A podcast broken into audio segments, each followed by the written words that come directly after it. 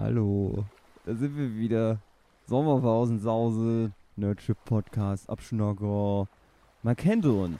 Man kennt uns. Die Typen, die nachts bei euch am Fenster stehen und da reinlabern. Das sind wir. Jochen Stürzer, muskulöse Gottgestalt, wandert wie ein Ent durch den Wald. Take Katrin und André auf den Arm, überzeugt alle hier mit seinem Charme. Nur Philipp und Marlene sind nicht überzeugt, reiten auf dem Pferd weg, wie mir scheint. Dave und ich laufen Jochen hinterher, ich aber nur wegen David seinem Schießgewehr, yeah. Sommer, Sommerpause Sause, Sommerpause Sause, Sommerpause, Sommerpause Sause, Sommer, Sommerpause Sause, Sommerpause Sause, Sommerpause, Sommerpause Sause. Äh, Sommerpausensause. Es ist so schön äh, hier im äh, Drei-Sterne-Hotel. Ja. Wow, drei. Wow. Oh, Hä, eine wer- Möwenpick. Hä? Was macht ihr denn schon wieder hier? Mensch, seid ihr uns Aber ich Ich wollte ich wollte gerade auschecken. Ich habe hier äh, auch äh, viele Ratten in meinem Zimmer gehabt. es war Urin in meinem Zimmer und ich dachte, naja, aber das ist halt der Grund, warum es nicht vier oder sogar fünf Sterne Ja, hat. Drei und du Sterne hast ist ich, und du hast ich, gesagt, das echt kannst du zu Hause auch haben. Mm, Aber jetzt, wo ich euch hier nochmal sehe, dachte ich mir, na gut, äh, wir können ja noch einen Podcast aufnehmen vielleicht. Ja, ich wollte eigentlich auch nur einen Bademantel klauen, aber die sind hier nicht so flauschig. Ey, vor allem sind Ratten Lass ich drin. hier. Problem hatte ich. Ja, Ich habe mir ja. einen eingepackt, jetzt ist die Ratte mit in meinem Koffer und ich traue mir nicht mehr, den Koffer wieder aufzumachen. Ich Mhm. höre, wie die Ratte da drin kratzt. Und ich warte jetzt einfach, die auch- aufgibt. Ich weiß nicht, wie, Ich fand man das mit auch Ratten doof, umgeht. als ich in eine Sauna wollte und die haben einfach nur die Heizung im Zimmer aufgedreht. Hm. Ja, und vor allem äh, der ganze Wasserdampf, du, du löst jetzt die Tapete, es schimmelt. Mhm. Ja, Wie habt ihr euer Äh, Frühstück also- bekommen? Hm? Wie habt ihr euer Frühstück bekommen? nein. Nein. Wie hat das bekommen? Nein. Ja, wie, wie ihr das bekommen habt? Aber Gar hast du, nicht. Dave, hast du beim, beim Schlafen vielleicht Albträume bekommen? Äh, du meinst im Sinne von Fear Street, ja, die Netflix-Reihe? Dave weiß immer über meine Zuwürfe Bescheid. Komisch, wie kommt das nur? Mhm. Die, die, die Dabei erste sind Assoziation. so subtil. ja, die Unfassbar. sind so unterschwellig. Ich weiß nie, wovon Oh, guck redet. mal da aus dem Fenster raus, ein Street. Eine Fear Street. Ja, nicht nur eine, sondern vier. Eins, zwei, drei, ja, vier, hast recht. Naja, dann Fear Street. Äh, jetzt kommt der Fear Street Jingle. Das ist Fear Street. äh, eins, zwei, Tüdelü. drei. Äh, na, na, na, na, Auf Netflix. Dieser Sommer wird so gruselig wie der Sommer zuvor. Stichwort Corona. Fear Street Mhm. mit Sadie Sink in einer der vielen Hauptrollen. Deswegen haben wir es ja alle Ja. angeguckt. Genau. Und Maya Hockey, Hm. Hock, Zickzack ist weg. Ja, leider. Wegen der hätte ich es mir sogar noch länger angeguckt. Aber ja. Ja, war jetzt irgendwie mal interessant, aber irgendwie dachte ich die ganze erste Folge über so, ja, dass das ist jetzt so eine äh, ja, es ist so, so eine typische 90er Jahre Slasher-Komödie. Oder nee, nicht Komödie, sondern einfach ein Slasher-Film. Aus ich den mir nicht 90er mal Jahren. so sicher, ob das, gerade der erste Teil war ja zum Beispiel Scream, wird ja offiziell Ja. auch als Horrorkomödie gezählt. Ob Mhm. der erste Teil halt wirklich auch noch ein bisschen mehr Comedy-mäßig sein wollte, aber spätestens ab Teil 2, aller, aller spätestens in Teil 3 ist es ja komplett raus. Genau. Ja, ja, übrigens, also es sind, es sind drei Filme auf Netflix.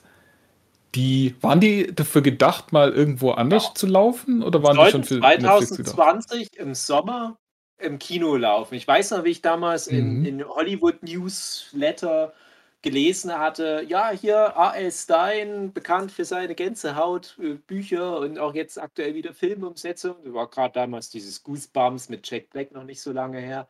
Äh, jetzt kommen noch Mhm. mehr Sachen und hier die Fear Street-Reihe, die sich dann mehr an jüngere Erwachsene richtet. Und ich dachte, ach.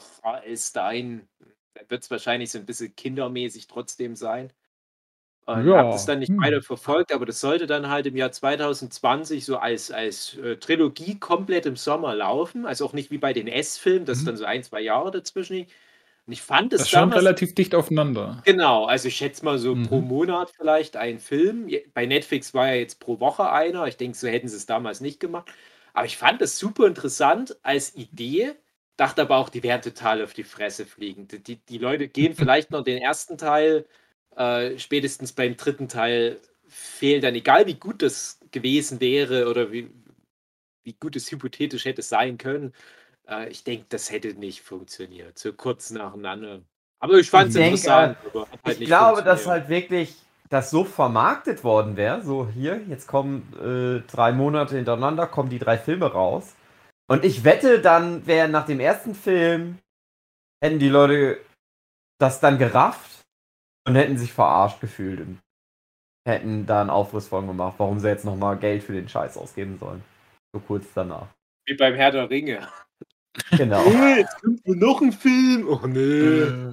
ja, aber Nein, nee, nee. Also ich verstehe das auch. Das ist so einfach der, der erste Film gerade von den Fear Street-Filmen, finde ich, der hat auch gar nicht so viel Fleisch auf dem Knochen. Mhm. Also, der zweite, der würde ich am ehesten noch sagen. Wenn, wenn die Reihe mit dem zweiten Teil anfangen würde, weil der zweite hat mir auch am besten gefallen, da hätte ich Mhm. als Kinobesucher, Besucherin gesagt, ja, okay, komm, gehst du halt in einem Monat nochmal wieder ins Kino zu dem Quatsch. Aber nach dem ersten, der ja schon unterhaltsam war, aber jetzt auch nicht so ein extrem krasser Horrorfilm oder was, da hätte ich wahrscheinlich auch gesagt, so call it a day, tschüss, das war jetzt ganz trollig, aber ich gehe jetzt, glaube ich, dann nicht nochmal an den Film. Ich warte, bis die dann irgendwann bei Amazon oder Netflix gerade ist. Ja. Ja, also so ich sind mich ja schon. Ja? Äh, ich wollte nur sagen, so sind sie ja gut rausgekommen, das Studio, immer Mhm. das gemacht hat. Ich glaube, wenn dann Netflix kommt und sagt, ey komm, wir, wir nehmen euch die Filme einfach ab, da habt ihr äh, praktisch auch keinen Verlust. ja. Warum nicht? Mhm. Mhm. Also ich hatte ja schon an anderer Stelle gesagt, dass äh, mir Blair Witch Project ja überhaupt nicht gefallen hat. Mhm. Und das hat mich dann äh, auch so ein bisschen gegen Filme aktiviert, was, was, wo es Hexen geht, äh, um Hexen geht. Dann kam natürlich The Witch, was mich dann wieder sehr positiv beeinflusst hat. Ähm, aber so generell, also äh, so dieses Thema Hexen und so dieses Thema äh, irgendwie ein Fluch liegt auf dem Land und äh, du, du hast halt so einen übernatürlichen Gegner, wo du eigentlich nicht so wirklich was dagegen machen kannst. Da, da hat mich irgendwie interessiert mich nicht so wirklich. Und dafür war dann aber tatsächlich schon der, der erste Teil von der Fear Street Trilogie ähm, wieder so, wo ich dachte so, ach ja, komm, kann man sich geben. Fand den dann auch nicht wirklich schlecht, weil auch, ähm, ich glaube, da kommt relativ bald. Nee, bringe ich das jetzt durcheinander. ich habe auch alle an einem Morgen hintereinander Ah. angeguckt. Deswegen weiß ich ja, nicht, weiß ich nicht so wirklich. Aber im, im ersten, nee, da finden sie nur raus, dass eine überlebt hat. Genau. Und zu der gehen sie dann. Ja, aber die, du, Okay. die wissen im Prinzip auch im ersten schon eigentlich alles von der Hexe. Die wissen schon alles von Das der Hexe, weil die ja, Ja, auch ja. Ja. das Ja, ist ja in dem Ort ist das ja auch eine bekannte Legende. Das- Ich fand eher Mhm. interessant, ich hatte den Trailer gesehen und hatte anhand des Trailers eine Theorie, weil ich muss auch sagen, ich habe auch äh, mir selber mal einen Horror-Manga ausgedacht, der so auf zwei, drei Bände angelegt war, auch mit so einem Hexenfluch. Und da dachte ich, Mhm. ah, das, das wirkt sehr wie mein Konzept. was Äh, haben die dir gekriegt? Wobei das auch kein besondere, besonderes Konzept Mhm. ist, ne? aber ähm, in meinem Konzept ging es ja noch um Pilzsporen und so weiter. Aber da habe ich dann den ersten Teil gleich am Anfang gesehen und habe gedacht, ach, ich denke, ich weiß, wohin das geht. Und dann sagen die aber selbst schon innerhalb der ersten 10, 15 Minuten oder so, wie das funktioniert. Vielleicht kommt so ein bisschen später im Film, aber das ist auch nicht irgendwie jetzt eine, eine Auflösung von Teil 1 oder so, sondern die kommen relativ Mhm. früh mit Ja. der Theorie, ja, das ist halt die Hexe und die nimmt so diese ganzen Leute in ihren Bann und dann lässt die die für sich töten. Ne? So kam halt schon so früh, dass ich dachte, na okay, wenn die das jetzt schon sagen, dann kann das nicht alles gewesen sein. Da muss noch was kommen. Viel kommt nicht mehr, aber es kommt ja noch ein bisschen was. Kommt noch ein bisschen Ja. was, ja. Ja. An, ich merke gerade, ich habe an den ersten Teil schon fast keine Erinnerung mehr. Ja, ne, das ist, das ist nicht viel. Der, der den- ist echt nicht viel. Nee, ich habe die, ich hab die ja wirklich immer da, als sie rauskam, angeguckt. Das heißt, ich Mhm. habe innerhalb, man kann sagen, so 14 Tagen drei Filme gesehen und habe den, den zweiten Teil dann natürlich etwa eine Woche nach dem ersten gesehen und habe die ganze Zeit gedacht, Moment, wer, wer kam denn überhaupt vor in dem ersten Teil? Also ich wüsste jetzt auch nicht mehr, welche Teenager da alle so auf dem Weg äh, halt ihr Leben lassen. Es war auch nicht so viel. Also Mhm. Wenn du das jetzt vergleichst mit so einem Scream, die haben dann viel mehr Subplot und äh, ganz viele Charaktere, die so Parallelhandlungsstränge haben. Gerade dieser ganze Courtney Cox-Kram, der da noch mitläuft. Und äh, dann hast du da den ganzen Highschool-Kram, der noch mitläuft. Und dann hast du da diese ganze Krimis-Geschichte, wo, wo ja wirklich aktiv versucht wird, da was aufzulösen. Fear Street Teil 1 ist wirklich nur, du hast deine Handvoll Teenager und die fliehen vor Killern bis es halt Genau. nicht mehr machen. Viel mehr ist es auch nicht. Das ist halt auf eine Art, ist das ganz trollig, ne? aber es ist, es ist halt jetzt nicht so High-Concept-Horror wie jetzt schlimmstenfalls sowas wie, wie ein, äh, um in dem Genre grob zu bleiben, dieses It Follows, wo dann halt noch so ganz viel Metaphorik drüber gepackt wird. und so Mhm. weiter. Das ist das ja alles. Mhm. Ja, das ist relativ geradeaus so der erste Teil. Und dann eben der zweite Teil, wo wir uns ja auch, glaube relativ einig sind, dass das der beste von den drei ist. Mhm. Äh, da hatte ich dann so richtig schön nostalgische äh, Mhm. Anwandlung von den alten Freitag der 13. Filme. Mhm. Ich glaube, die Story habe ich auch schon irgendwann mal erzählt. Äh, ich, ich bin eigentlich gar nicht so ein großer Horrorfilm-Fan. Ähm, irgendwann dann so, ah, das war schon im Studium, muss so um die 2000 rum gewesen sein, hat es mich dann halt irgendwann mal einen Rappel gepackt und gesagt so, so, und jetzt gucke ich mal alles, was es so an diesen typischen Horrorfilm, Slasher-Filmen gibt.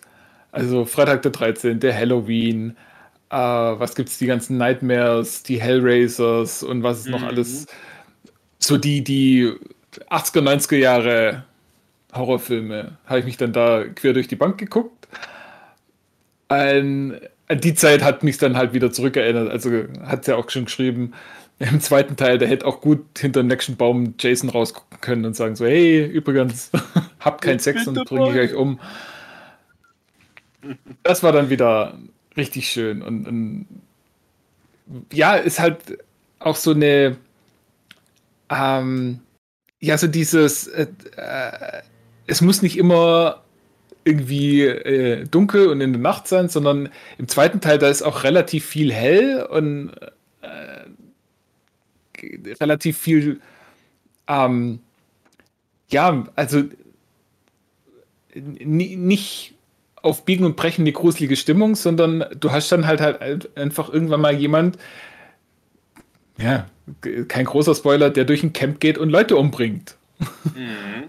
Ähm, du hast halt in so einem Freizeitcamp auf jeden Fall schon mal viel Material, was da drauf gehen kann.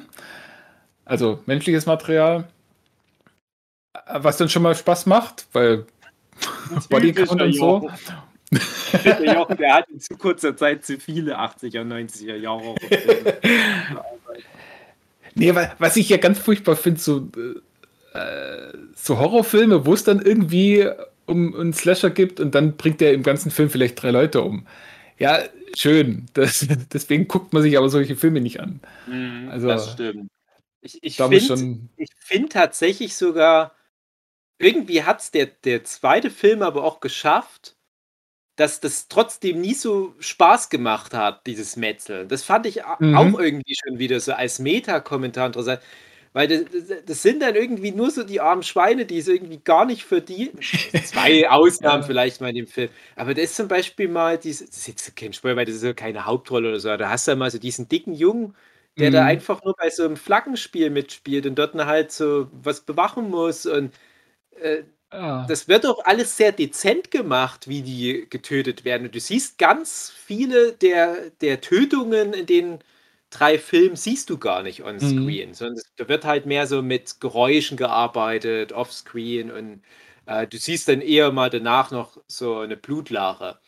Und dann kommt aber doch hin und wieder mal was, wo du dich wunderst, ah, jetzt zeigen sie es ja doch. Zum Beispiel in Teil 1 diese äh, Schreddermaschine, sag Ja, ich die nur, Brotschneidemaschine. Brot, Brotschneidemaschine, genau, Mhm. denkst, ah, st- Mhm. die, jetzt machen sie es ja doch. Aber dann sind wieder ganz viele Szenen, die so off-camera passieren. Ich fand es in dem zweiten Teil interessant, dass das halt dadurch, dass gar nicht so viel gezeigt wurde, irgendwie das fast noch schlimmer wirkt. Das ist ja immer so äh, Königsdisziplin im Horror.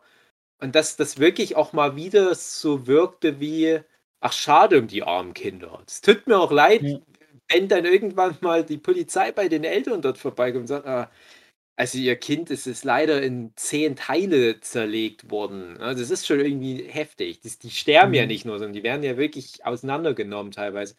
Und dass man da mal wieder so ein Gefühl dafür bekommt. Das, ja, Ja. ich weiß noch nicht, ist schwer zu erklären. Ja, also wie gesagt, das ist halt, ähm, du hast halt den, den ganzen Film über, äh, ist immer mal wieder was. Und, und viele Horrorfilme sind ja auch so, da ist am Anfang irgendwie groß was und dann ist lange Zeit nichts und dann am Ende geht es nochmal ab. Und da, Mhm. da ist wirklich so durchgehend, passiert immer mal wieder was, wie du sagst, äh, oft auch offscreen, aber man kriegt halt doch noch was mit. Und dann eben gerade im ersten Teil die Brotmaschine, da dachte ich also, ui, oh, so hatte ich das jetzt aber echt nicht erwartet. Weil da, da hatte ich schon fast gedacht, so, ah ja, okay, das ist so einer dieser Filme, wo es zum Schluss die allermeisten äh, überleben. Mhm. Und dann tun es die allermeisten dann doch nicht. Ja. Also, ja, wie wie gesagt, es gibt ja so Slasher-Filme, wo du ge- genau weißt, hä, okay, äh, und zum Schluss kommt noch eine übrig äh, und, und alle anderen sterben. Und so einen Eindruck macht der Film aber nicht. Sondern Ja. das ist dann halt diese andere Art von Horrorfilme, wo halt alle drumrum sterben, aber so diese, äh, diese Scooby-Gang in der Mitte, die wird es dann wahrscheinlich äh, zum größten Teil noch überleben. Aber nee, da ist, wird dann am Ende auch nochmal ziemlich dezimiert. Und gerade im zweiten Teil dann auch nochmal äh, zu den ganzen Film über, was da so passiert, aber dann am Ende tut es dann nochmal richtig weh beim Zugucken auch. Also, puh. Ja, die geben sich halt auch Mühe, dass die Figuren so ein bisschen Dreidimensionalität noch bekommen. Mhm. Ja, die, die fangen natürlich schon an mit ihren ganzen Tropes und das ist der Kiffer oder im zweiten Teil, das ist die Brüde und das ist ihre ehemalige Freundin, die jetzt aber so krass unterwegs ist. Und dann bauen die immer noch so kurz bevor es dann durch ist mit der Figur nochmal so was ein. Ah, jetzt verstehe ich die Figur. Ne, Das ist natürlich auch alles Horror einmal eins, aber hier funktioniert es tatsächlich ganz gut. ne? Ich, ich mochte halt auch wirklich Mhm. die meisten Charaktere in den ersten beiden Teilen und dann ganz gern. Und ich dachte tatsächlich, also beim, beim zweiten Teil ist es ja so, du weißt ja aus dem ersten Teil schon im Großen und Ganzen, da werden nicht viele überleben. Da wird ja tatsächlich sogar im ersten Teil schon gesagt, Person XY, die dann in Teil 2 erst eingeführt wird, die ist damals gestorben. Also macht euch da Mhm. nicht zu viel Hoffnung. Oder äh, diese andere Figur, die wird wiederbelebt. Ne? Also wenn, du, wenn die mal irgendwann stirbt, macht euch keine Sorgen, die wird ja dann wiederbelebt. Und da dachte ich schon, ah, wie wollen sie denn das dann in Teil 2 lösen, dass es trotzdem irgendwie interessant ist, aber die schaffen das trotzdem gut, finde ich. Mhm. Also du, du weißt, ne, die, die Figur hier XY, die kann ja gar nicht überleben, aber wann wird es denn passieren? Und wenn es dann passiert, also gerade ähm, mit, mit, ich sag jetzt mal, der zweiten weiblichen Hauptrolle in Teil 2, wenn es dann passiert, ist es auch schon ziemlich heftig dann wieder. Mhm. Das ist auch wieder anders Also- als zum Beispiel diese Brotschneidmaschine, sondern da ist es wieder so, oh Mann, oh hör doch mal Ich auf find mit der aber-.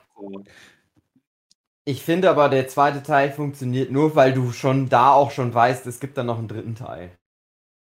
Wo dann Ja, nochmal ja, irgendwie. stimmt, ja. sonst, also, wenn das so ein Zweiteiler gewesen wäre, dann hätte ich gedacht, das ist irgendwie so los, der Film irgendwie. Also, das ist so, das ist halt so unterhaltsam schon, aber irgendwie halt auch.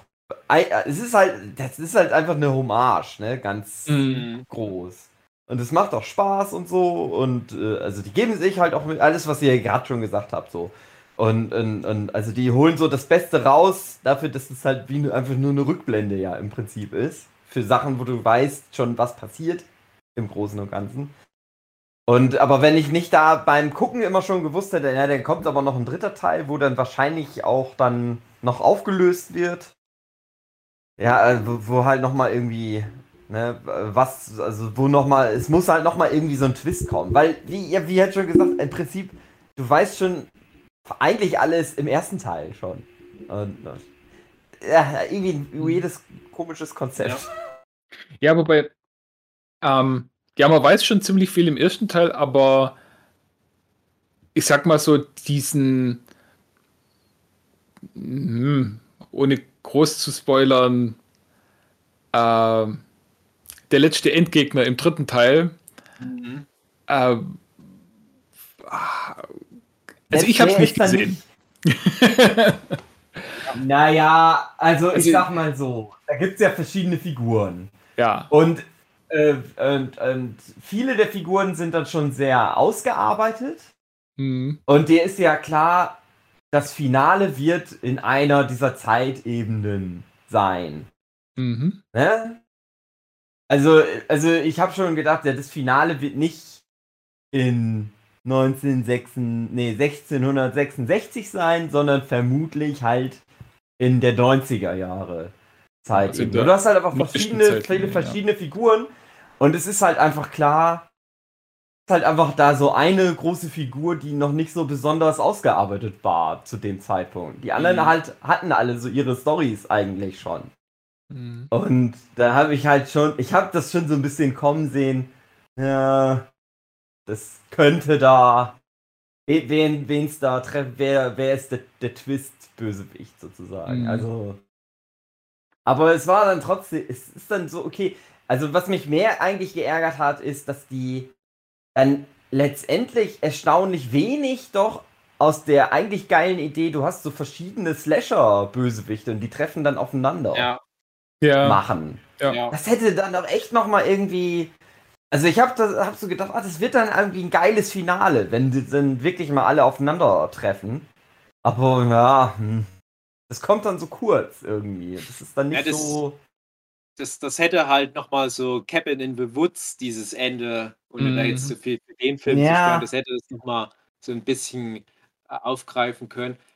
Und ich, das, das ist halt so ein bisschen dieses Freche an der Filmtrilogie. Die sagen ja schon in Teil 1 relativ früh, das ist echt innerhalb der ersten fünf Minuten, ja, wir haben hier in diesem Örtchen Shadyside, Schrägstrich Sunnyvale, wir haben hier eine reichhaltige Geschichte an Amokläufern, Mhm. beziehungsweise Serienmördern. Und dann werden die ja auch alle schon mal gezeigt. Und es wird auch deutlich mal, ah, Ja. es, es sind wahrscheinlich sogar noch mehr als die.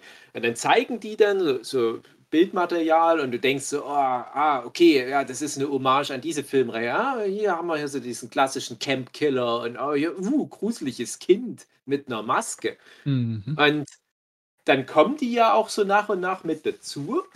Und ich hatte halt gedacht, die finden noch irgendwie einen Weg, all die Origin Stories mit in die Geschichte reinzuweben. Und man Mhm. weiß ja aus dem ersten Teil, wie gesagt, gleich am Anfang wird es schon genannt, ja, da gab es ja auch noch Sachen, die sind 1928 oder wann passiert. Jetzt gibt es aber keinen der Teile, der 1928 spielt. Ich dachte aber, ja, irgendwie finden sie da noch einen Weg, dass sie die alle noch mit abgrasen können.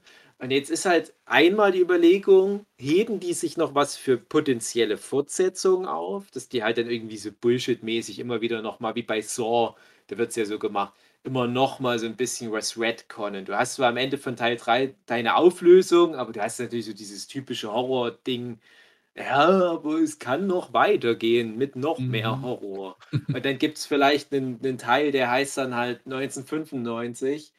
Und da beziehen sie sich dann auf dieses Kind mit der Maske aus 1928 und so weiter. Ja, ihr wisst, wo das hingehen kann. Da dachte ich mir, Ja. okay, die arbeiten nur schon mal ein bisschen vor, ja, damit man dann genügend abschöpfen kann an Mythologie aus, aus diesem Horror-Kontext. A- Aber dann dachte ich mir doch gleichzeitig, hm, ja, aber so wie dann noch die Trilogie endet, also gerade der, der dritte Teil, gerade dieser 1966-Part, der war dann ja irgendwie schon wieder so schwer zugänglich für mich, dass ich dann dachte, ach ne, jetzt habe ich auch gar keine Lust mehr auf die ganzen anderen Killer.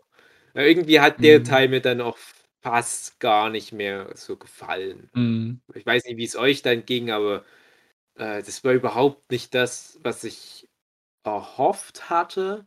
Und ich glaube, Das die einzige... genau das, was ich erwartet habe. Und Ja, das ist das irgendwie- Problem. Es war nämlich auch das, was ich erwartet hatte, dass dadurch, dass du in eine völlig andere Zeitrichtung nochmal reingehst, weil so Ende der 70er und Anfang der 90er, das ist noch nah genug beieinander. ne? Also das, das ist ja auch gerade so der Zeitraum, wo zum Beispiel die Heydays von einem Freitag der 13. waren. Also die Reihe ging Ende der 70er los und hatte dann so noch in den mittleren 90er Jahren so ihre letzten großen Höhepunkte. Und wenn du da halt so eine Metapher aufgreifst, so eine Analogie, passt es doch perfekt. Aber wenn du dann ins Jahr 6 1666 reingehst, Mhm. hast du irgendwie gar keinen Bezug mehr zu irgendwas und das ist leider bei dem Film dann auch das große Problem. Du hast so wie bei American Horror Story ein paar der Schauspielerinnen, die dann nochmal ein paar Rollen da spielen, was auch total Mhm. für ein Arsch ist. Ist gerade Sadie Ja, Sink, die sagt so einmal Hallo, ich bin auch da, tschüss, wir sehen Mhm. uns den ganzen restlichen Film nicht nochmal. Und dann hast du da aber auch nicht so diese Möglichkeit, mit Filmzitaten zu spielen. Man hat natürlich, Jochen hat es vorhin schon angesprochen, sowas wie The Witch, wo du dann sagen kannst, na, es gibt ja auch so ein paar solche Kult-Horrorfilme. Hm, gerade in letzter Mhm. Zeit gab es da einige. Aber das passt dann auch wieder nicht mehr so zu diesem Teenie-Slasher. Da hätte ich mir echt eher so 60er Jahre gewünscht. Genau, genau. Also man Äh, hätte das- da wirklich aufbrechen müssen. Man hätte entweder sagen müssen, na, von mir aus gab es äh, äh, 1666 eine Hexe, äh, aber wir beschäftigen uns da gar nicht so viel damit. Man kann ja trotzdem die Origin-Story von der Hexe irgendwo mal droppen, aber man macht da nicht irgendwie eine Stunde dann nochmal. So war das ganz genau. So wichtig ist die Information auch einfach nicht. Nee. Oder man sagt einfach, ja, es gab eine Hexe, aber die hat, was weiß ich, in. Nur mal als Beispiel, wird vielleicht auch ein bisschen sehr tiefgreifend, aber nehmen wir mal an, das war eine, eine schwarze Frau. So, und die, der Film spielt irgendwo mehr so in Richtung Südstaaten. Und da wurden ja noch Schwarze massakriert in Mhm. den 30er, 40er, 50er Jahren. Nimm die Zeit, sag von mir aus, Mhm. es war eine Hexe, aber es war halt so eine, so eine Cajun-Hexe, wie ist das, so Voodoo-Zauberei oder Mhm. was. Das ist dann natürlich auch heftig, wenn du halt das Thema ähm, Rassismus und so weiter damit reinbringst. Aber so bringt ja der Film das Thema äh, sexuelle Orientierung mit rein. Ne? Also irgend so ein Thema wäre definitiv drin gewesen. Und der dritte Film wirkt so oder so zu schwerwiegend für dieses trollige Unterhaltung, Unterhaltungs-Teenie-Horror-Analogie-Ding. Aber mich hat der komplett verloren, dann der dritte Teil leider.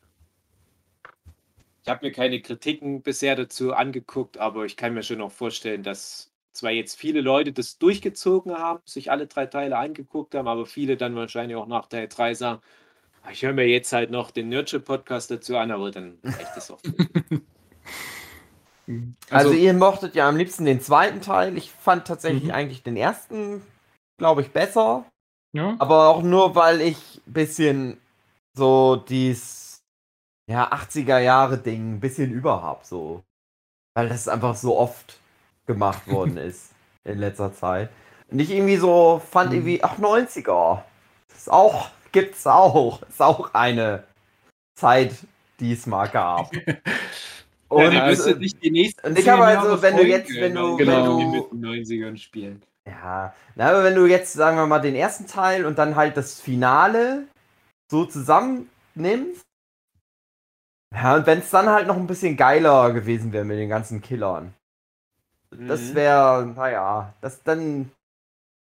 So ist es halt so. Ja, aber gut, wenn man es alles so hintereinander weggucken kann, das ist halt immer wieder dieses Streaming-Ding. Das ist halt, weil es alles so leicht zugänglich ist, dann kann ich dem immer nicht böse sein. Ja, Wenn ich jetzt Geld dafür ausgegeben hätte, hätte ich mich geärgert. Aber Ja, so ist es halt ich, so. ich was dachte halt auch, das ist ja Mhm. wirklich perfekt für, dass du das wie eine Serie guckst. Also für mich war das auch wirklich, dass ich jetzt mich diese knapp über zwei Wochen wirklich gefreut habe, als dann wieder auf einmal schon wieder ein neuer Teil da war. Und ich habe das dann halt immer so während der Arbeit auch, manchmal ein bisschen mit, mit aktiv hingucken sogar, habe das halt so immer Lauf gehabt und es tat niemandem weh. Aber auch ganz ehrlich, ins Kino hätte das meiner Meinung nach auch gar nicht gehört. Also es Mhm. so als Experiment Ja. cool, aber das ist auch jetzt Es- nicht Teil 1 von den neuen S-Filmen, wo du dann wirklich sagst, oh, das war wirklich ein richtig guter Film und der hatte auch viele Ebenen. Ich freue mich auf Teil 2. Was dann Teil 2 ist, ist scheißegal, aber der Punkt ist die Vorfreude auf, auf S Teil 2 und die hatten ja wirklich so ziemlich alle Menschen. Und ich frage mich aber, ob jetzt Mhm. nach Fear Street 1994, also Teil 1, ob dann die Leute auch so wie aus dem ersten S-Film damals rausgekommen wären und gesagt hätten, ey, ich kann es kaum erwarten, das ist ja Revolution des Horrorkinos. Hm. Eher nicht. Nee, ja nicht. Bisschen, also ist nur, hat jetzt nichts mehr mit Fear Street zu tun eigentlich, aber so durch Zufall haben wir noch einen Film geguckt, der auch Hommage an so Horrorfilme ist. Ich habe jetzt, ach Gott, jetzt habe ich den. Titel. Ja, genau. Stimmt. Gibt es nämlich auch auf Netflix. Und da ist es ja so, da sind halt Leute aus unserer Zeit und die reisen durch Zauberei, keine Ahnung, was auch immer. Das ist Last halt in auch so ein Hero. 80er Slasher-Film. Ja, im Prinzip ist es genau das. Äh, reisen da so rein. Und der hat mir aber dann auch nicht so gut gefallen, weil der super inkonsequent mit seinen Regeln ist. Also der, der, der baut das super auf. Ja. Ja, hier, Slasher-Filme, die haben die und die Regeln. Wenn du Sex hast, wirst du tot gemacht. Äh, es gibt immer das Final Girl. Bla bla bla, so und so. Und bauen halt auch sowas ein, wie mit bisschen mit Zeitschleife. Ja, wenn du in 90, der Film geht 92 Minuten, dann musst du wieder von vorne anfangen. Und dann, also baut das alles auf, diese Regeln, und dann bricht das ständig damit. Und nichts Ja. ist irgendwie konsequent und das hat mich dann auch wieder geärgert. Also ich finde. Final Girls, der ist ja auch Ähm. schon ein paar Jahre alt. Ähm, Ja. der, der, das ist der bessere Film, meiner Meinung nach, trotzdem, weil der Mhm. auch, äh, der, der, will auch gar nicht mehr als Ja, so genau. eine Metakomödie sein. Und das finde ich, das passt doch da ganz gut. Und ja, ist halt die Frage, was ist besser, der zweite Teil von Fear Street oder der Final Girls, weil die sind ja sehr ähnlich. Ja? Beides so Sommercamp Mhm. und Slasher und das sind die Regeln, bla bla bla. Aber das, das Final Girls, wie du halt sagst, der fängt halt auch richtig stark an mit, mit auch gerade diesem und täglich grüßt das Murmeltier, wo ich dann schon Ja. gehofft hatte, das ist wie, wie, wie, wie so ein Videospiel. Wir müssen das Level immer wieder neu spielen, wenn wir es falsch spielen.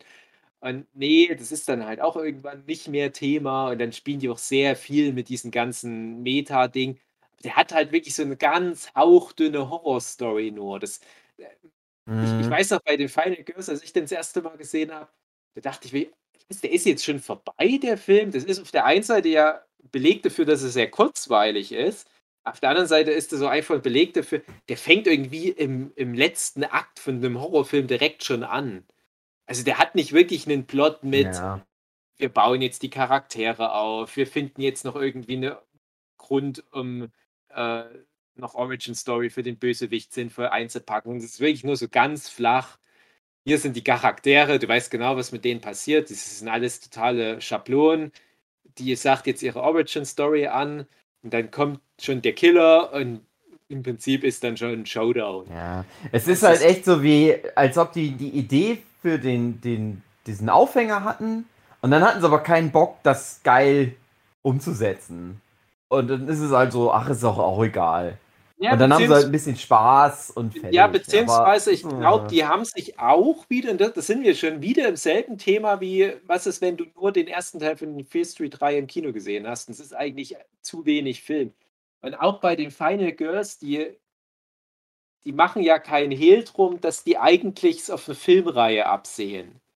Die enden ja am Ende von dem Film in Teil 2 von diesem mh, na, äh, Camp irgendwas, Camp Blutspuk oder wie das heißt.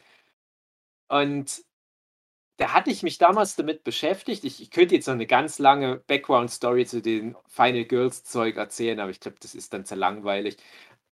Äh, Ich habe da eine persönliche Ja, ein Verbindung. bisschen, das wäre ein bisschen Ich sag streng. nur so viel, ich habe eine persönliche Verbindung zu dem Film. Äh, ich kann es ja dann später vielleicht noch kurz erwähnen. Aber der Punkt ist, ich hatte das damals recherchiert, weil ich dachte, na, die wollen doch eine Fortsetzung. Hab da irgendwo Interviews gelesen und so weiter. Das ist jetzt kein großer Blockbuster, du findest relativ wenig zu dem Film. Und ja, den Machern ging es darum, durch den ersten Film möglichst noch einen weiteren Film wieder zu Ja, hätten finanzieren. sie mal einen geileren Film machen müssen. Ja, wie, der ist, der, der macht ja, also mir hat er Spaß gemacht, aber ich dachte mir Ach auch, ja, ich habe mich viel geärgert dann. Ich auch, denke aber also- auch auf der anderen Seite, alleine, dass da der, wie heißt er mit Vorname Thomas, der Thomas Middleditch mitspielt, der da ja diesen nerdigen Bruder der Freundin spielt, die von Mhm. Elia Shawkins gespielt wird. Der ist ja wahrscheinlich von allen, die da mitspielen, der, der da jetzt am krassesten abgeht.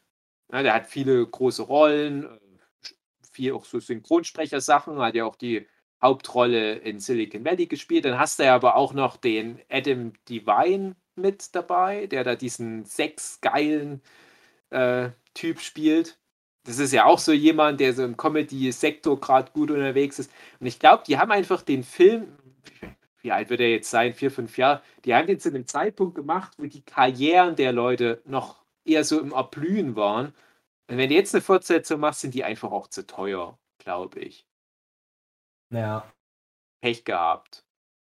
Es ist aber auf der anderen Seite, wo wir nochmal am Thema Sommercamp bleiben, ich habe es schon zwei, dreimal in, in früheren Folgen erwähnt, äh, Wet Hot American Summer 2000, der originale Film, zwei Dutzend Schauspieler und Schauspielerinnen vor ihrem großen Hollywood-Durchbruch, die da diesen kleinen, bescheuerten Independent-Comedy-Film gemacht haben.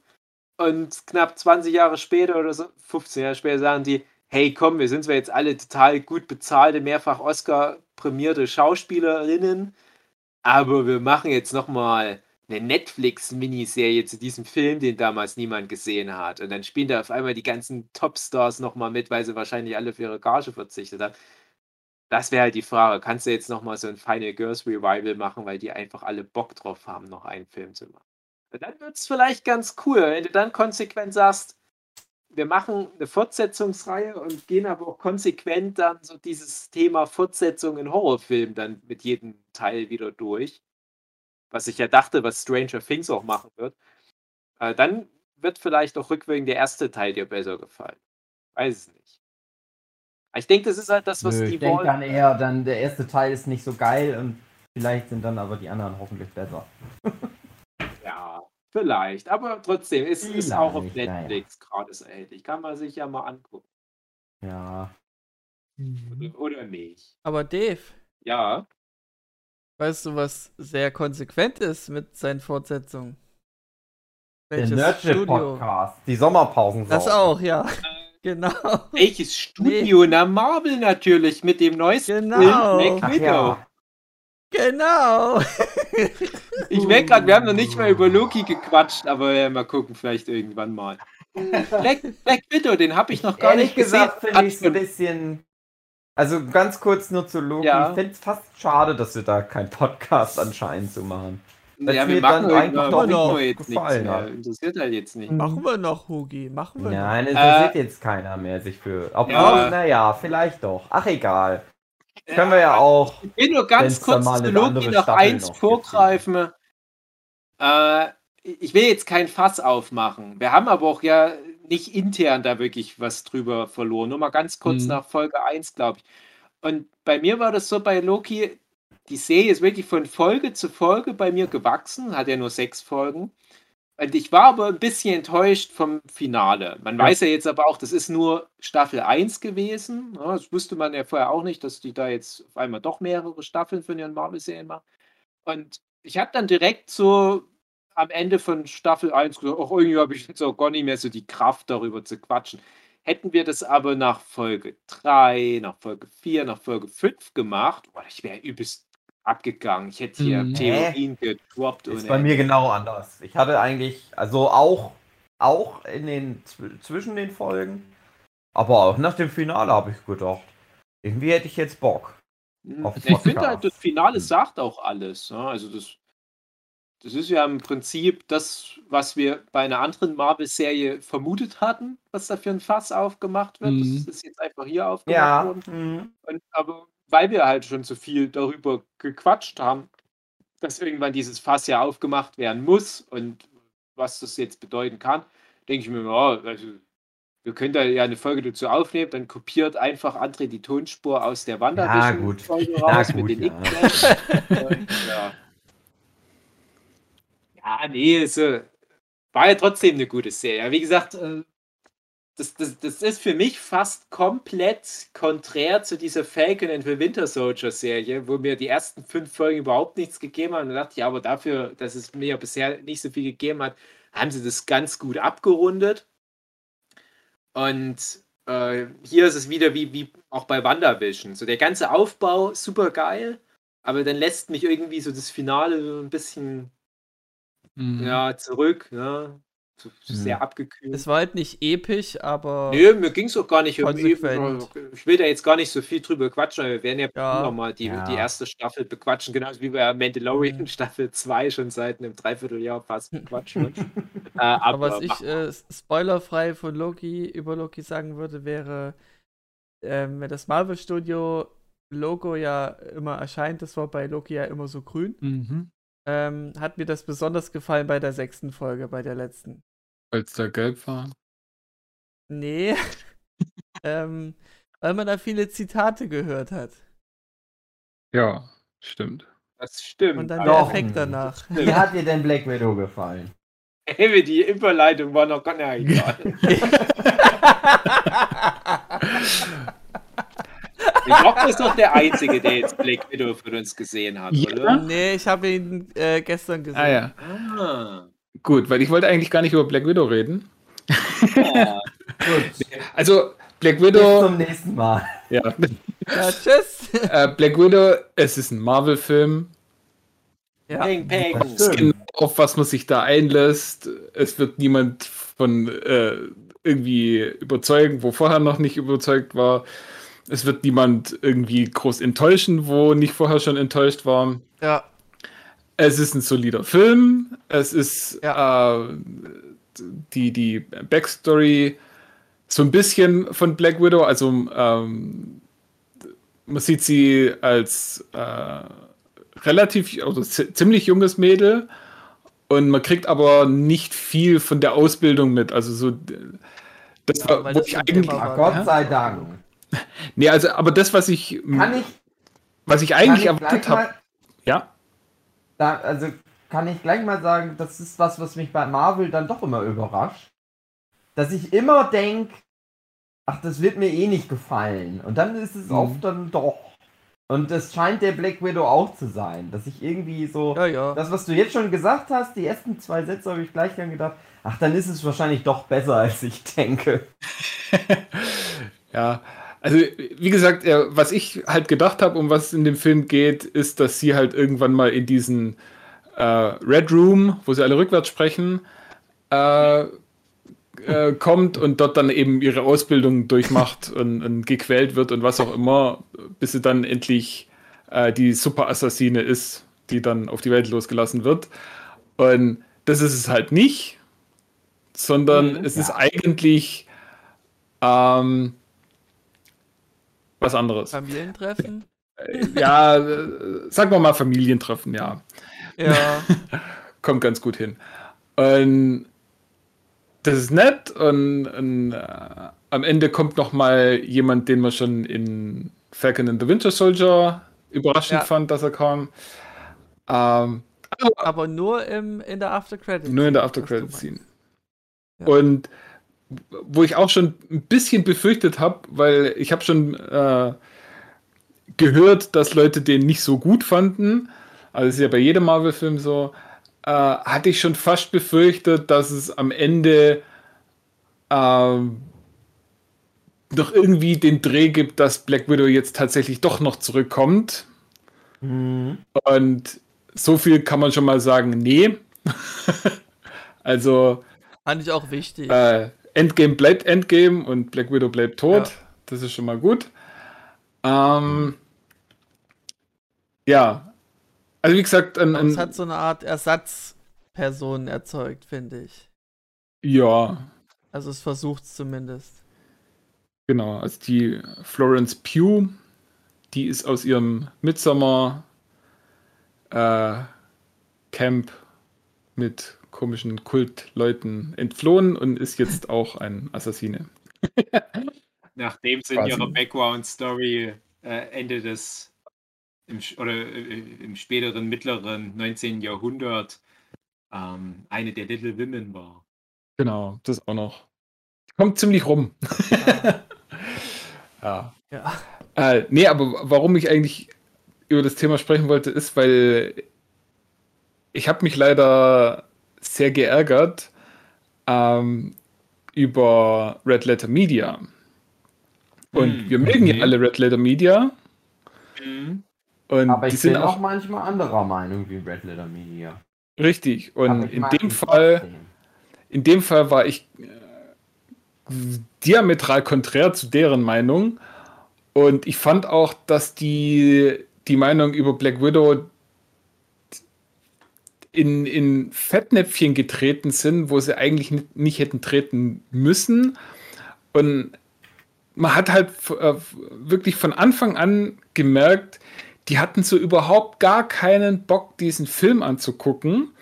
Die haben den nur angeguckt, weil sie wussten, dass die Fans erwarten, dass sie darüber irgendwas sagen. Aber die hatten das von vorne bis hinten gehasst und sind auch mit der Einstellung reingegangen, okay, ich will diesen Film schlecht finden.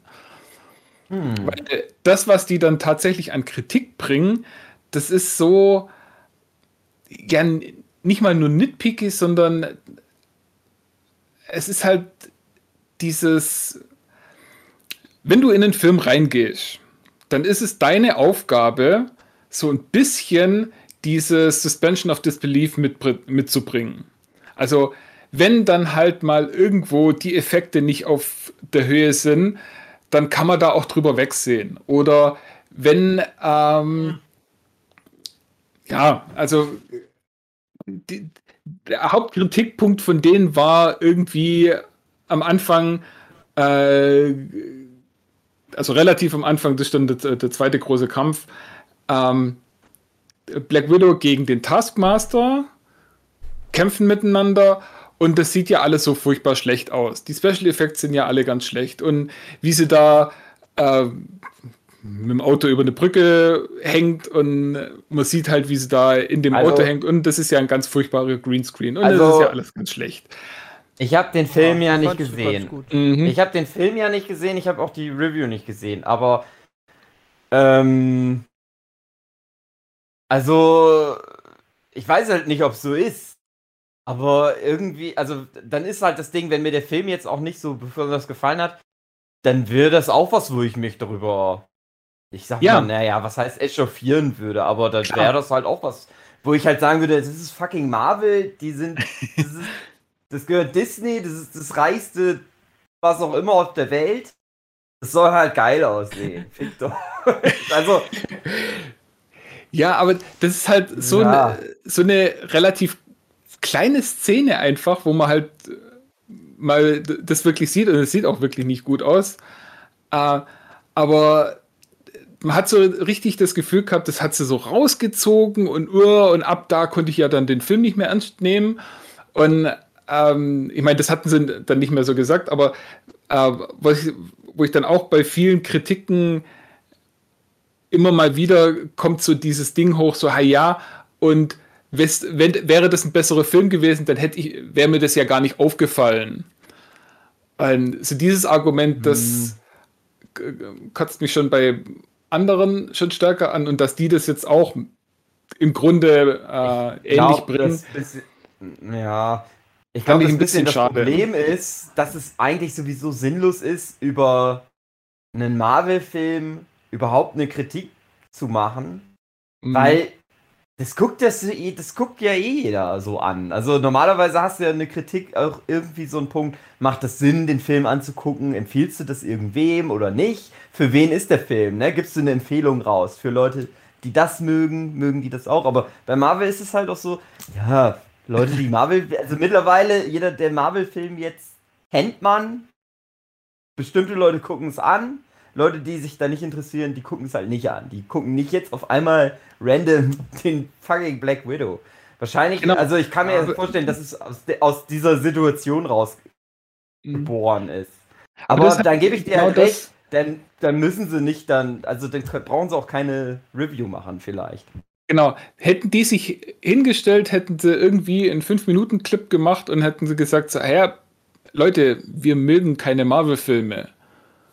Oder wir mögen die meisten Marvel-Filme nicht. Oder uns bringt, bringen Marvel-Filme nichts Neues. Und äh, wir haben jetzt Black Widow angeguckt, uns hat es nicht gefallen, aber Ja. wir haben jetzt nicht genug Material, um eine, äh, um eine Folge zu füllen.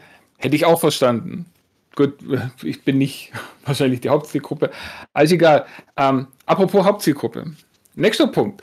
Ähm, ich würde kurz äh, noch was dazu Ja? sagen. Ähm, allgemein der Film ist besonders in der Hinsicht, dass es ähm, die Marvel-Story nicht wirklich voran, also gar nicht voranbringt, Mhm. sondern dass es sich mehr wie so eine Filler, Filler-Filmfolge anfühlt. Und im Grunde nur eine bedeutende Figur einführt und dann noch so halt die Familie, sage ich jetzt mal. Aber mehr macht der Film jetzt nicht. Ja, aber das ist ja auch von vornherein klar gewesen, dass das ähm, die Geschichte von Black Widow ist halt schon zu Ende erzählt und das ist jetzt halt ein Eben. Prequel. Ja. Also Ja, wird aber nicht das macht den irgendwie Film ja demnach was besonders. Tolles Neues passieren. Und also zur Einordnung, das Spiel zwischen äh, Civil War und danach. Äh, äh, Infinity War. Ähm, ja, Stichwort Zielpublikum. Ähm, die hatten dann auch wieder äh, der nächste Hauptkritikpunkt von denen war so, hä, für wen ist denn dieser Film gemacht? Also Kinder finden den wahrscheinlich äh, zu blöd und zu langweilig und weil, oder nicht mal unbedingt langweilig, aber da werden Themen angesprochen, die Kinder nicht interessieren und für Erwachsene ist er zu doof. Und da haben die halt einfach nicht gesehen, dass die, die Hauptzielgruppe von dem Film die 13- bis 30-Jährigen sind, die eben schon älter sind als Kinder, aber eben auch noch geistig vielleicht nicht das sind, was man jetzt als äh, für Erwachsene äh, ansieht. Die wollen halt einfach Action. Das bietet Black Widow. Black Widow bietet wirklich gute Action. Kann man nichts sagen. Also äh, mal abgesehen von den Special Effects, ähm, sind eben auch sehr viele praktische Effekte. Also es gibt eine Motorradverfolgungsjagd, Autoverfolgungsjagden, ähm, es wird mit dem Hubschrauber rumgeflogen und Leute aus Gefängnissen befreit und so weiter. Also actionmäßig kommt man schon gut auf seine Kosten und zum Schluss äh, oder gegen Ende tritt es dann halt immer noch mal eine Nummer höher und noch mal eine Nummer höher. Also man kommt da echt gut auf seine Kosten, was Action angeht. Und ja, was wollt ihr denn eigentlich von einem Marvel-Film? Die werden sich natürlich nicht irgendwo hinsetzen und die Weltgeschichte äh, besprechen miteinander und da irgendwelche ernsthaften Themen aufführen. Äh, man, man kann ja schon, man kann es zugute halten, dass die überhaupt das Thema ähm, äh, Frauenhandel ansprechen. Die machen keine wirklich große Sache draus und das ist halt mehr oder weniger nur der Aufhänger oder noch nicht mal das, sondern es ist halt einfach dieses, äh, wie diese Witwen ähm, gemacht werden, ist halt, halt hauptsächlich aus einem, äh, entsteht hauptsächlich auf dem Frauenhandel, aber die, der Film macht dann keinen größeren Kommentar mehr dazu. Das ist einfach nur so, ja, das gibt's und wir nutzen das als Backdrop, aber das äh, zu erwarten, dass man sich da damit jetzt stärker auseinandersetzt mit dem Thema, geht für mich so in die Richtung, ja, und bei John Wick hätten wir doch bitte auch noch einen längeren Monolog halten müssen über Tierquälerei. Nee, das ist nicht, um was es in dem Film geht. An, fand das auch nicht wichtig genug, ganz ehrlich. Ja.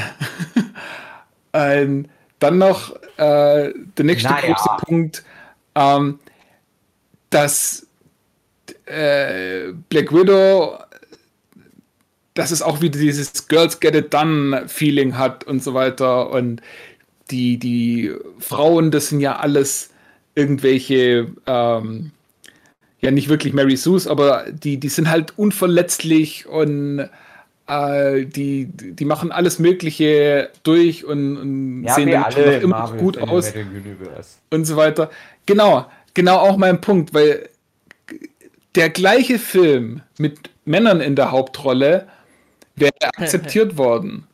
Du kannst, du kannst einen The Rock oder was auch immer, kannst Ja. durch Wände durchpushen und der guckt am Ende halt äh, mit einem schiefen Grinsen wieder in die Kamera und alles ist okay. Bei dem erwartet man nicht, dass er dann irgendwie den halben Film lang äh, humpelt oder irgendwie äh, ächzt und stöhnt und, und aufgeschnitten ist. Ja. Es gibt ganz wenige Actionfilme ähm, oder Actionhelden, einen Bruce Willis oder zum Teil auch einen Harrison Ford, die quälen sich durch ihre Filme. Also die da bekommt man wirklich mit von Szene zu Szene geht es denen schlechter, weil sie immer mehr abkriegen Das und gar nicht im Drehbuch, das ist einfach nur, weil die in körperlicher Verfassung nicht mehr so gut sind. Ja. Aber es gibt eben auch ganz viele Actionfilme, wo der meist männliche Held einfach alles Mögliche durchmacht und überlebt und eine Szene später spricht kein Mensch mehr drüber, dass er sich eigentlich gerade alles Mögliche hätte brechen müssen. Ich, äh, der, der, Ja, oh, das habe ich mir auch gedacht. der erste Film, den wir jetzt äh, nach der, äh, nachdem die Kinos wieder offen haben, angeguckt haben im Kino, äh, ist Nobody mit dem Bob, äh, Bob Odenkirk. Da gibt es eine Szene, da ist er in Handschellen und er bricht sich natürlich den Daumen, um da damit aus den Handschellen rauszukommen. Und danach wird das nie wieder thematisiert. Der hat eigentlich einen gebrochenen Daumen und ja, so what? Kein, kein, überhaupt kein Problem. Der macht noch, kriegt noch andere Sachen in dem Film mit. Aber ja, so spätestens zwei Szenen später ist es wieder alles okay und man guckt, dass man die nächste Action-Szene hat. Und das war eben auch wieder ein Kritikpunkt von Red Letter Media an Black Widow. So, ja, ähm, es gibt eine Szene, wo sie die Nase bricht, sich selber bewusst, hat auch einen Grund. Ähm, Ja. Und dann ein paar oder zwei Szenen später richtet sie sich die wieder. Also sie, sie renkt wieder den, die Ja, gebrochene Nase halt ein. nicht wirklich, aber, ja. Und da danach äh, ist das Thema gegessen und da danach blutet sie nicht mehr aus der Nase raus. Ähm, so wie ich das bei denen verstanden habe, hätten die sich gewünscht, dass er jetzt den Rest von dem Film über mit einer blutenden Nase durch die Gegend rennt. Was ich auch nicht Jochen. verstanden habe. Jochen. Und Ähm, nochmal ganz Jochen. kurz dieses Ding. äh, Jochen. Also Ja. ich verstehe ausreden, ohne. Ich, na, ich, aber du erzählst mir jetzt schon den ganzen Film. Ich möchte ihn vielleicht Nein, auch tut noch er mal nicht. ich nicht. Tut er nicht. Ganz bestimmt nicht. Jochen, also Nein, was, ich verstehe, Fall. was du meinst. Und wie gesagt, ohne den Film gesehen zu haben und ohne die Review angeguckt zu haben. Ich glaube, dass die halt einfach nur nicht wissen, worüber. Die machen halt eine Review, weil, so wie du schon sagst, dass irgendwie denken, sie müssten das Mhm. machen, weil es jetzt der neue Marvel-Film ist. Aber eigentlich haben sie nicht so richtig was darüber zu erzählen. Und dann jammern sie so ein bisschen sinnlos eigentlich rum und wünschen sich vielleicht Mhm. einfach nur einen anderen Film zusammen. Ja, das tun sie tatsächlich. aber Die sagen nämlich Ja. auch so dieses berühmte Kritiker-Fallstrick, so, hey ja, äh, es wäre doch viel cooler, gewesen, wenn in dem Film das noch und das noch und das noch passiert wäre. Also sprich, ein anderer Film und ich, ich muss noch diese Zuspitzung bringen. Mach das ja auch Ähm, los. Ja, äh, wie gesagt, eines von ihren Argumenten ist einfach so, dass äh, wenn Frauen Actionheldinnen sind, dann sind sie unverwundbar. Und das ist einfach nicht so. Man sieht äh, Scarlett Johansons bläsierten Rücken und, und also äh, richtig aufgescheuert und alles Mögliche. Äh, man sieht Florence Pugh, wie sie äh, da eine Wunde am Arm ähm, hat und, und behandelt werden muss. Man sieht das alles. Das wird aber Mhm. überhaupt, äh, überhaupt nicht f- wahr hab, gehaben wollt, getun hätte. ähm, Also was du sagen weil es nicht in die Argumentation reinpasst. Doch und dumme, sexistische Dreckschweine. genau, weil das ist noch der nächste Punkt. Ja, Äh, schade. die Familie sitzt irgendwann mal an, am Tisch und redet miteinander und die machen halt alle so ihre Späße miteinander und die Scarlett Johansson möchte halt zum Thema kommen. Die, die möchte jetzt say, hier Leute, wir, wir haben was vor und wir wollen jetzt was machen. Und das wird ihr dann auch vorgehalten, dass er halt diesen ganzen Film über so, äh, so ernsthaft ist und es hat wirklich nur noch gefehlt, dass sie gesagt haben, so, ja, lach doch mal ein bisschen, lächel doch mal. Also das, was eigentlich Captain Marvel Oh auch schon je. vorgeworfen ist. Und das war halt so der Punkt, wo ich dann dachte so, hey Leute, ähm, ich weiß, bei Captain Marvel war es andersrum falsch, dass äh, das versucht worden ist, jede Kritik, äh, Kritik an dem Film abzublocken, äh, mit, die, mit diesem, ja, du bist ja nur äh, ein Frauenfeind, deswegen darfst du diesen Film nicht kritisieren. Aber ihr macht gerade den anderen Fehler. Ihr krit kritisiert Black Widow härter und unfairer aus einem, wie ich nur mir denken kann, aus so einem äh, ja gedrehten Blickwinkel, wo sie sagen, so, hey, ja, äh, die wollen uns hier schon wieder eine Kritik verbieten, also machen wir es jetzt erst recht. Und das fand ich super schade. Und der Abschluss von allem war dann, äh, dass es sich dann auch noch sich selbst der Kritik von YouTube entzogen haben, weil sie nämlich gesagt haben, äh, kommt Leute, also alle unsere Fans, äh, downvotet dieses Review, dieses Video. Wir wollen, dass das jetzt zum am meisten downgevoteten Video äh, von unserem Kanal wird. Das heißt, Hm, die wollen Zeichen ja, setzen. jetzt haben dann natürlich viele Leute das Ding downgevotet, aber jetzt können sie sich ja, oder jetzt, jetzt ist es einfach nicht mehr, dass ein Downvote eine Aussage ist, so, hey, äh, das, was ihr in eurem Review gesagt habt, da bin ich nicht einer Meinung damit, sondern ich bin jetzt tatsächlich dagegen, sondern nein, jetzt können sie sich sogar noch vor sich selber hinstellen und sagen so, hey, ja, die machen ja alles Ja, nur genau das, was wir wollten. Also das sind ja trotzdem unsere Fans und die finden ja trotzdem alles cool, was wir sagen. Also die, Na, mit der Sache verbessern die ihre negativen Kritiken von den anderen Leuten, weil du ja nicht weißt, ist der Downvote jetzt gemeint Genau. für ich finde eure Meinung scheiße oder ich voll, ich, ich bin Fanboy und mach das für euch. Also wie gesagt, ich, ich mag Red Letter Media und ich finde, die machen richtig viel, richtig gutes Zeug.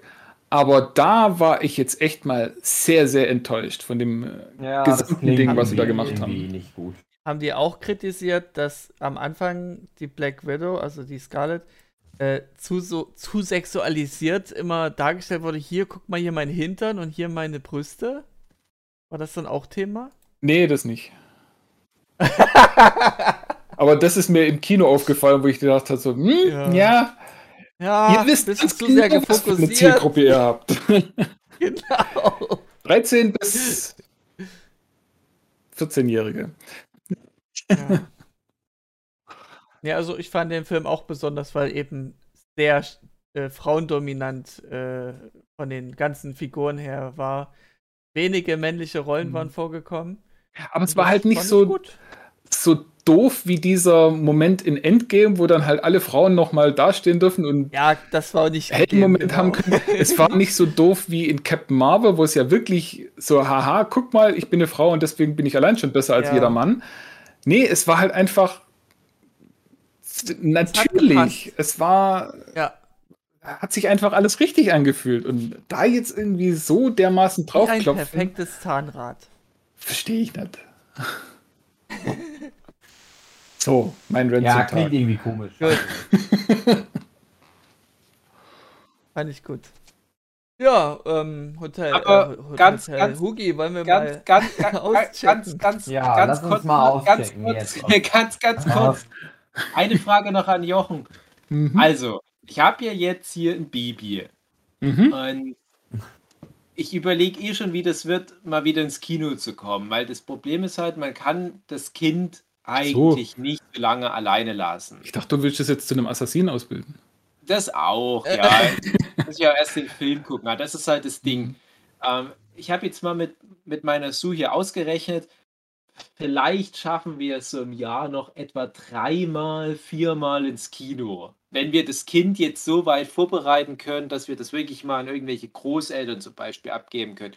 Aber ich befürchte leider, dass der dann so viel weinen wird, dass wir im Kino einen Anruf bekommen, ihr müsst ganz schnell zurückkommen, das Baby, das lässt Mhm. sich gar nicht mehr beruhigen hatte mal vor einem Monat, vor zwei Monaten mal so eine Phase, wo wir dachten, na, so langsam wird's, so langsam kann man vielleicht dann doch auch mal das Kind wo abgeben und mal kurz weggehen und, und das würde dann vielleicht jetzt mal wieder für Kino funktionieren. Aktuell würde ich wieder sagen, ah, ich hatte mir auch vorgenommen, den Black Widow im Kino zu gucken, ah, das wird schwierig.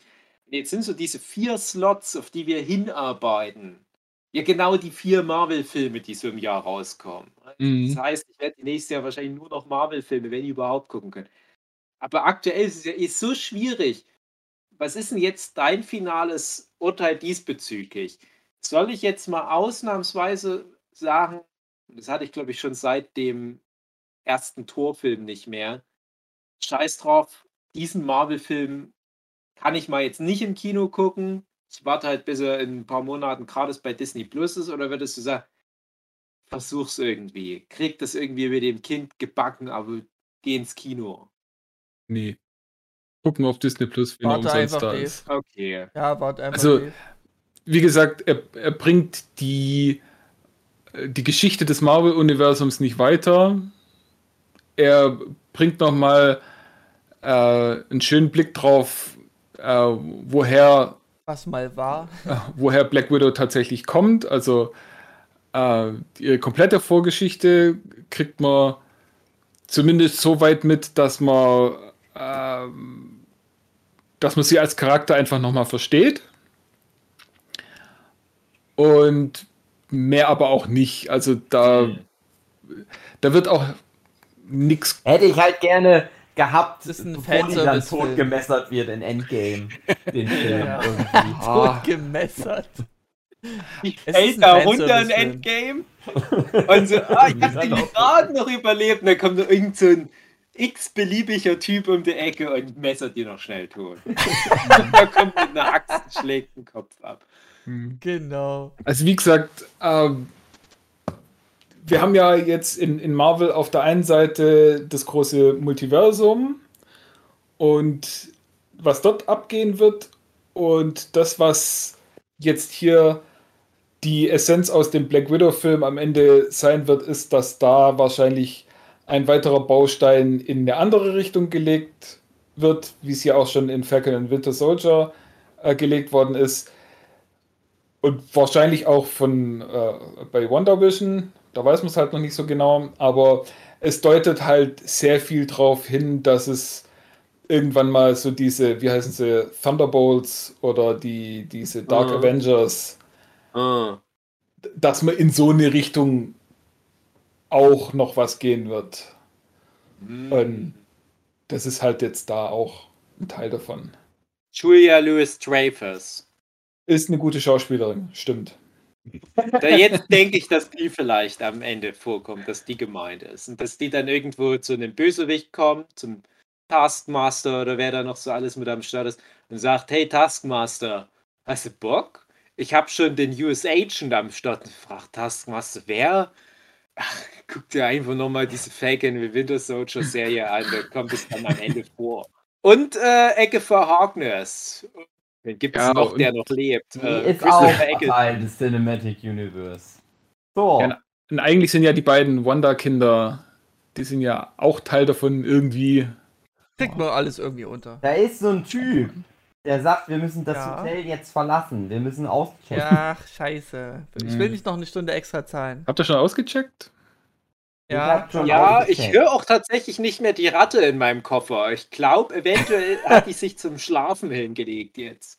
Ah, Das ist jetzt ein guter Zeitpunkt. Wir- Wir müssen aber ganz leise das Hotel verlassen, weil sonst wacht die Ratte auf und ich habe eigentlich keine Lust, dann nochmal einen Podcast aufzunehmen, bis die wieder einschläft. gut. So, ich nehme den Koffer in meine Hand. Ich laufe. Ich laufe. Okay, Oh, das ist die wenn- Hoteltür. Wenn, wenn, wenn das hier ein Hörspiel wäre, dann äh, könnte ich mir jetzt das genau vorstellen, wie du gerade läufst und aus das Hotel. Ja. Richtig locker, flockig schlendern. André, bau mal ein paar Soundeffekte rein. Ja, Genau. Alim, ja, Alim. gib mir noch mehr Aufgaben. ja, das ist schon wirklich So. sehr, sehr szenisch hier alles in dem Hotel. Also man, Mhm. Holz, Stein, alles, also stellt euch das mal vor. Also wirklich so richtig wie so ein Hotel im Prinzip alles hier. Mhm. Oh, und Ich sommerlich auch ein Foto das. angucken, wie ein Hotel aussieht. falls Hätte ihr noch nicht alles mal- gegeben, Dave. Aber hat leider nicht Einfach mal für das Hotel googeln und sich dann so richtig da reindenken. So, Wie wäre das? Oh, oh, und warm ist das draußen vor dem Hotel. Ganz schön warm. Also man, man Ja. hört ja jetzt vielleicht das so richtig, wie das so knistert. Mhm. Liebe Das Zuhörende, Rufus Beck. Rufus Beck will auch noch was sagen. Ja, brich schnell ab, André, das ist sonst zu teuer. Rufus Beck, der will übelst viel Ja. Gage. Nein! Schnell, Schnell! Hugi, beende deinen Satz, es kommt Rufus Wenn Beck er- will Gage. Wir sind Hey. jetzt im Taxi, wir steigen jetzt ins Taxi. Tschüss. Tschüss, Rufus Beck. Bis demnächst! Oh, oh, äh, ich bin Rufus Beck. Na, hört man schon nicht mehr richtig. da kann er kein Geld dafür verlangen. Das, das war zu kurz. Genau. Ja. So, Tschüss.